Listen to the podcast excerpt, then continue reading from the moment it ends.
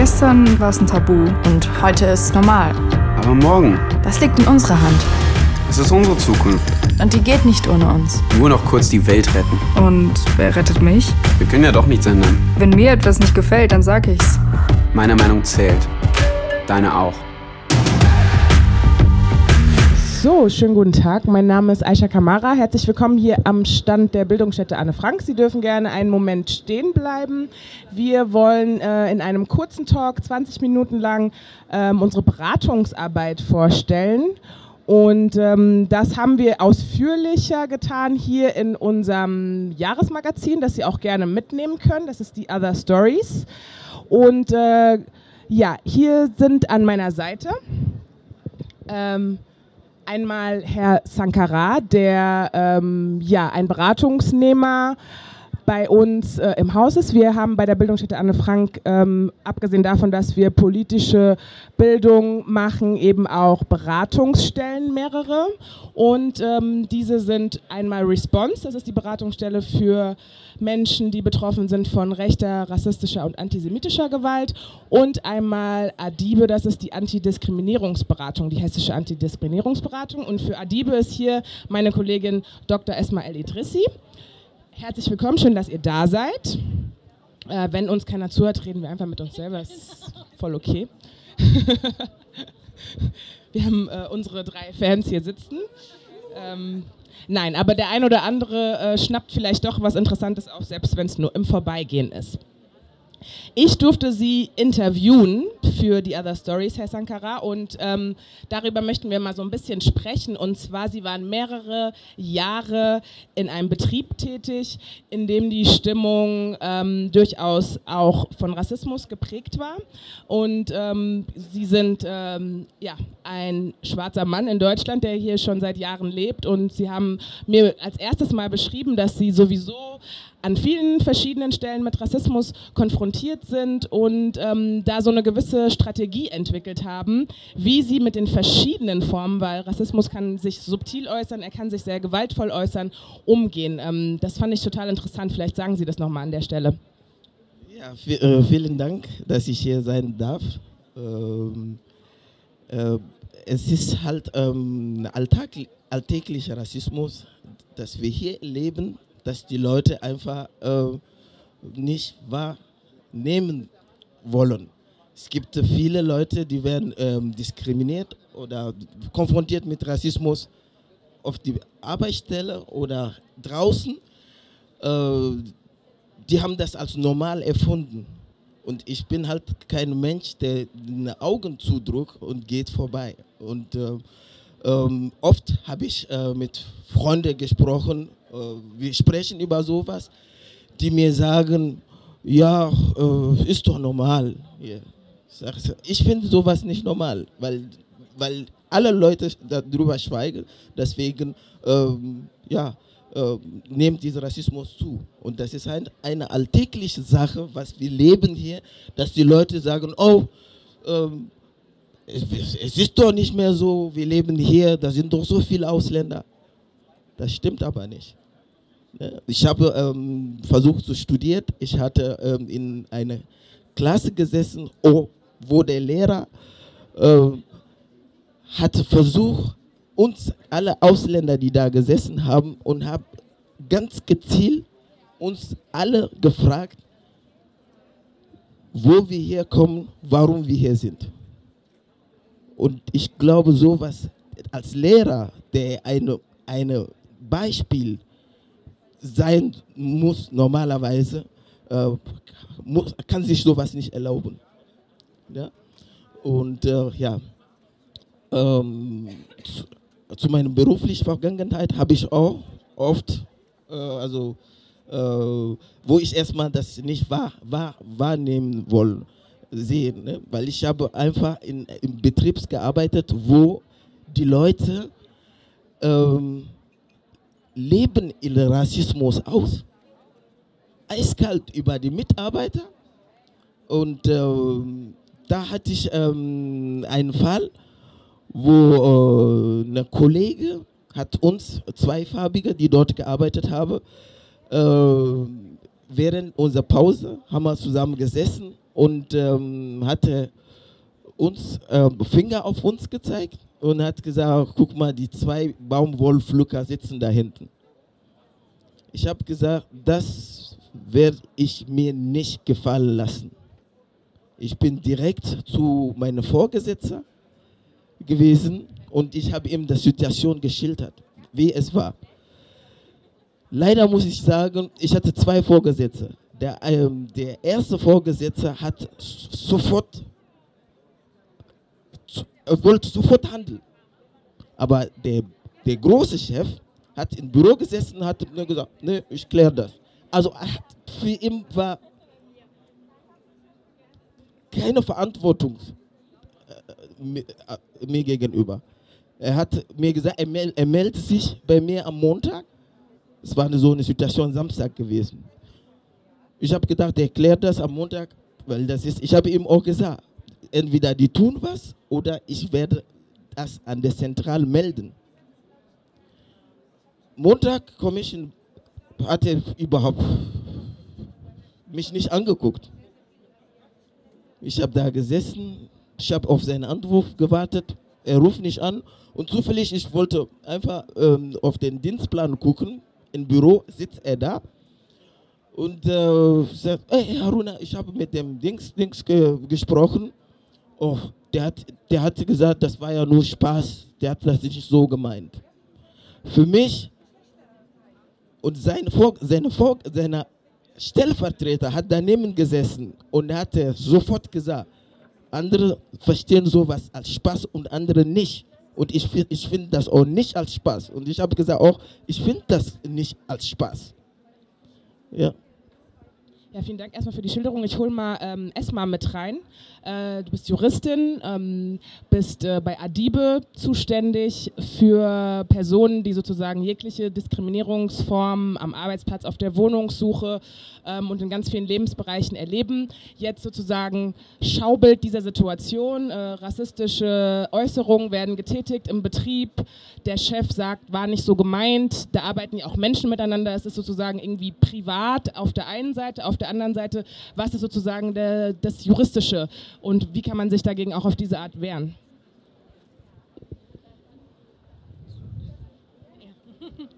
Ja, erst einmal, es tut mir sehr leid, was Sie erlebt haben.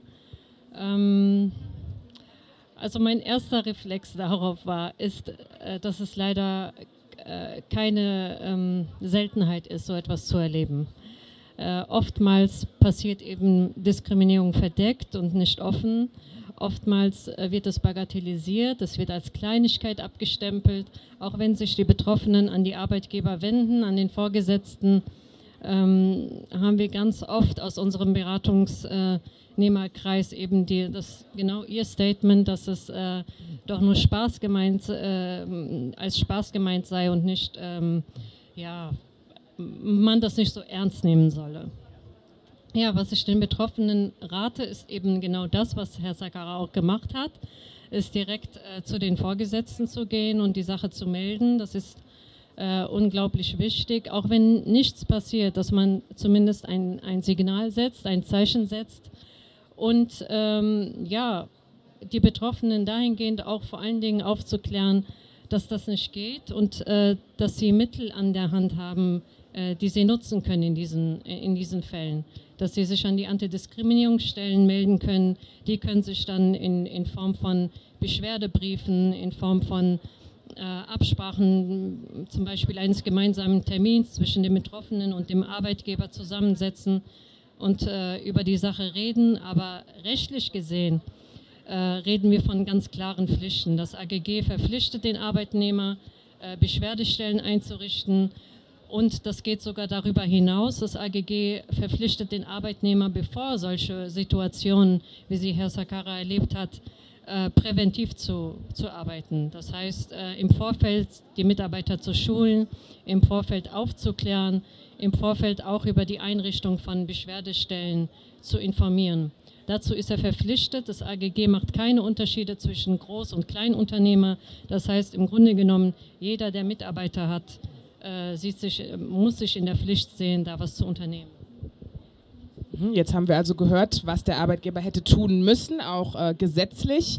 Ähm, für dich, für Sie war die Grenze, Herr Sankara, überschritten. Ähm, Sie haben sich, wie ähm, Frau Elidrissi das auch empfehlen würde, erstmal bei Ihrem Vorgesetzten beschwert. Er hat gesagt, äh, war nicht so gemeint, alles nur Spaß. Wie ging es dann weiter? Ähm, ich habe gesagt, dass ich sowas nicht als Spaß finde. Und ich, ich, sowas werde ich nicht äh, dulden. Dann ähm, äh, später ähm, komme ich dann draußen, hatte mit, dann mit dem, mit dem, mit dem, der, mir, der, der mich beleidigt hat, gesprochen.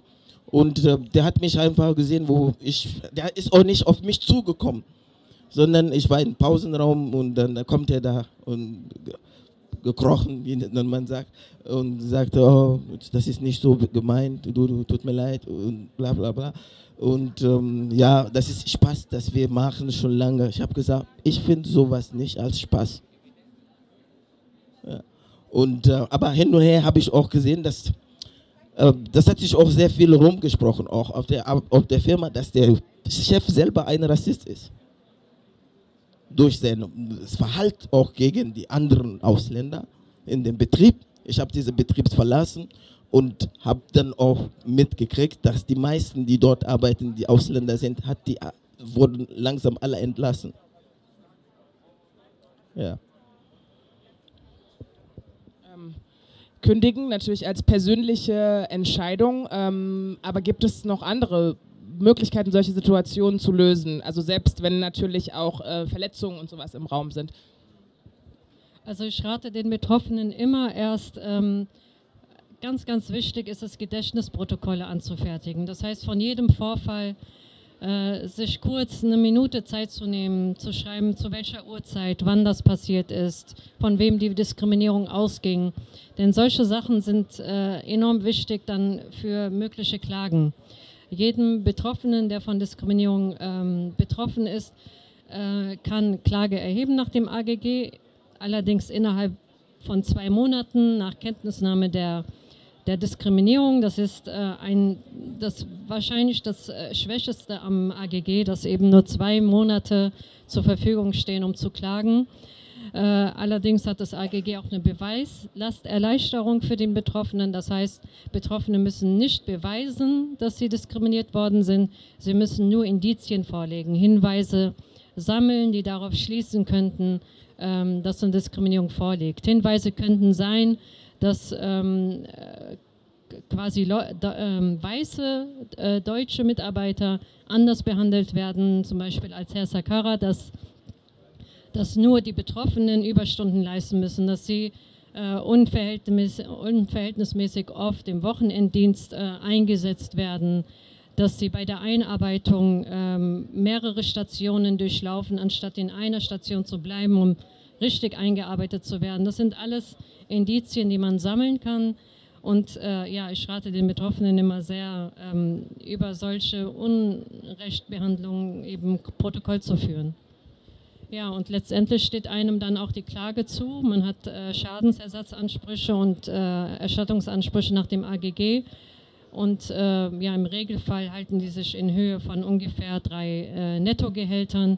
Aber da müssen halt die äh, Betroffenen umfangreich ähm, ja, aufgeklärt werden.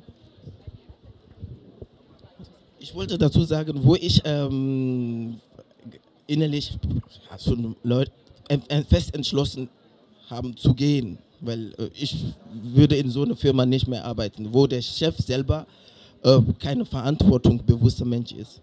Und dann ist die Entscheidung, die, die letzte Entscheidung bleibt bei mir. Habe ich die Entscheidung getroffen und ich werde gehen.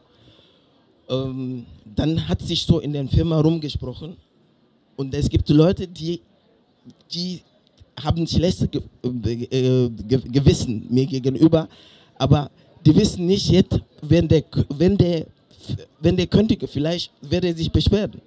Und dann, ich arbeite in dieser Firma schon seit fünf Jahren. Ich habe immer meine Kunden behalten, wie ich, ich gerne behandeln möchte. Ich habe gekämpft, dass einfach, dass die Kunden zufrieden da, draußen gehen. Viele Kunden kommen, wenn ich nicht da bin, die kommen erst, wenn ich da bin, zum Beispiel. Aber ähm, dann plötzlich nach, äh, eine ein Mitarbeiter sagt zu mir, ey, hast du nicht gesehen, über dich hat jemand sich, ein Kunde sich beschwert, so eine Riesenbeschwerde über mich. Äh, der Schwarzafrikaner, der, keine Ahnung, der hatte äh, mich beleidigt, der noch nicht mal Deutsch kann. Äh, genau, äh, ins Internet. Ich habe gesagt, es kann nicht sein. Ich gebe alles hier und äh, dass jemand sich über mich so einlässt, habe ich gesagt, nein, das kann nur ein Mitarbeiter von der Firma sein. Dann bin ich direkt zum Chef, habe ich ihm gesagt, ein Kollege hat mir das jetzt geschildert und der Chef sagt, oh, ja, es gibt halt Leute, die sich beschweren. Ich habe gesagt, okay. Ich habe gesagt, aber das ist nicht, das ist, weil derjenige hat gesagt, ähm, hat er meine äh, gefragt, ähm, dass er hatte mich gefragt, welche Länder ich komme. Ich wollte nicht sagen. Ich habe gesagt, alle meine Kunden wissen, woher ich komme. Sobald die mich was fragen, ich antworte. Ich bin von da und da und da. Am Ende habe ich mitbekommen, dass ich, ich war einkaufen bei Ikea, der Stellvertreter hat mich getroffen dort und hat mir gesagt, wir haben herausgefunden, wer diese Beschwerde über sie geschrieben hat. Das war einer Mitarbeiter von uns. Das ist äh, nochmal ziemlich krass und ich glaube, das ist äh, immer so etwas, was mitschwingt, wenn man betroffen ist von Diskriminierungsformen, dass man sich im Prinzip mehrmals überlegt, etwas anzusprechen, weil man Gefahr laufen kann, eben eigentlich, dass es noch schlimmer wird, wenn man es anspricht. Das haben wir hier, glaube ich, ganz gut sehen können. Hm, was sagt dann sozusagen eine Antidiskriminierungsberatung dafür? Und wenn ich in einen Rechtsstreit gehe mit meinem Arbeitgeber, ist ja das Ziel eigentlich auch immer, dass ich meine Arbeit behalte. Ähm, wie, wie steht man dazu in solchen Beratungssituationen? Ja, das ähm, AGG hat da eigentlich eine Regelung äh, getroffen, die allerdings sehr schwer umsetzbar ist in der Praxis. Das ist das sogenannte Maßregelungsverbot das heißt, jeder Betroffene, der sich bei, an den Arbeitgeber wendet, muss davor geschützt sein, danach noch schlechter gestellt werden, äh, zu werden als davor. Das Problem ist, dass man das in den allermeisten Fällen so nicht äh, fassen kann. Ähm, in Bezug auf, auf äh, Kündigungsabsicht der Betroffenen, das ist natürlich ein sehr mutiger Schritt, den Sie gemacht haben, indem Sie einfach einen Cut gesetzt haben und, und ein Zeichen gesetzt haben, auch dass mit Ihnen so nicht umgegangen werden kann. Ähm, wir raten dazu, äh, also es ist einzelfallabhängig. Ich würde nicht in jedem Fall zu einer Kündigung raten und ich würde auch nicht in jedem Fall ähm, äh, zu einer Beschwerde raten. Ich würde auch nicht in jedem Fall mit der Geltendmachung von Ansprüchen raten. Das ist je nachdem, je nach Lebenssituation des Betroffenen. Äh, wir werden, also in meiner Beratung nehme ich auch immer äh, realistische Umstände ähm, also ziehe ich in Betracht äh, existenzielle ähm, ja, Aspekte eines Betroffenen. All das muss eben bei der Beratung eine Rolle spielen. Aber Tenor sollte sein, dass man sich dagegen wehrt. Auf jeden Fall. Aber auch mit den Betroffenen ehrlich kommunizieren, was für Vor- und Nachteile das jeweilige Tool gegen äh, Diskriminierung hat. Ähm, ja, wir sind äh, schon am Ende, ähm, aber ich denke, wir sind noch eine Weile hier. Vielleicht äh, nochmal als Abschluss. Ähm, erstmal vielen, vielen Dank, ähm, dass Sie auch irgendwie in der Öffentlichkeit ähm, über diese Situation sprechen. Das ist sehr gut und ja, für Sie ist es auch explizit auch wichtig gewesen, sozusagen auch öffentlich über diese Situation zu sprechen. Was ist sozusagen Ihr Ziel, ähm, dabei diese Geschichten auch mit anderen zu teilen? anderen Mut machen. Ich möchte einfach anderen Mut machen, einfach rauszukommen und das, äh, zu, das zu erzählen. Ich kriege das jeden Tag gesagt. Ich habe das Problem in dieser afrikanischen Community. Ich sage, ihr müsst euch wehren. Die, die haben das, diese äh, Rassismus und ähm, Diskriminierung einfach als normal erfunden. Und das ist nicht normal. Und ich muss mich bedanken nochmal bei ähm, Anne Franke und Response, äh, da wo ich richtig verzweifelt war und ich wusste nicht wohin und ich habe Hilfe gesucht. Ich, ich habe gesagt, es muss doch eine Stelle geben, wo man sowas melden kann. Ich bin gelaufen, habe Internet recherchiert, bin im, im AMKA gewesen und die, die haben mir einen Prospekt gegeben. Versuchen Sie mal hier. Ich bin von AMKA gelaufen bis Response an demselben Tag und da haben die mich wirklich super empfangen, weil ich war voll geladen und die haben Zeit genommen, die haben mich beraten, die haben ich bin immer wieder gekommen, wenn mir was äh, neu äh, eingefallen ist. Die haben eine Riesenbeschwerde geschrieben an der Zentrale und der Zentrale muss ich sagen, die haben auch reagiert.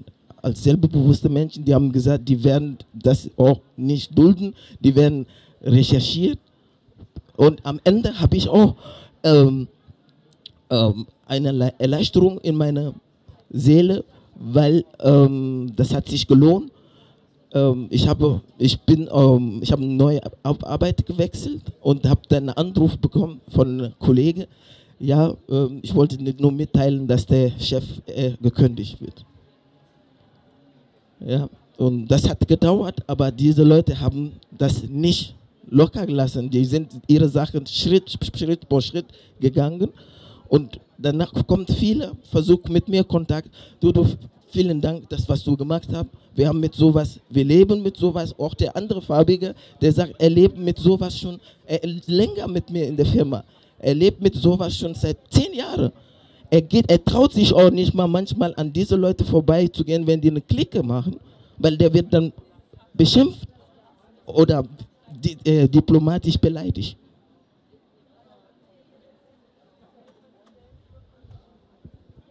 Ja, vielen, vielen Dank. Äh, schön, dass Sie den Weg auch zu uns gefunden haben und auch hier auf der Buchmesse mit uns gesprochen haben.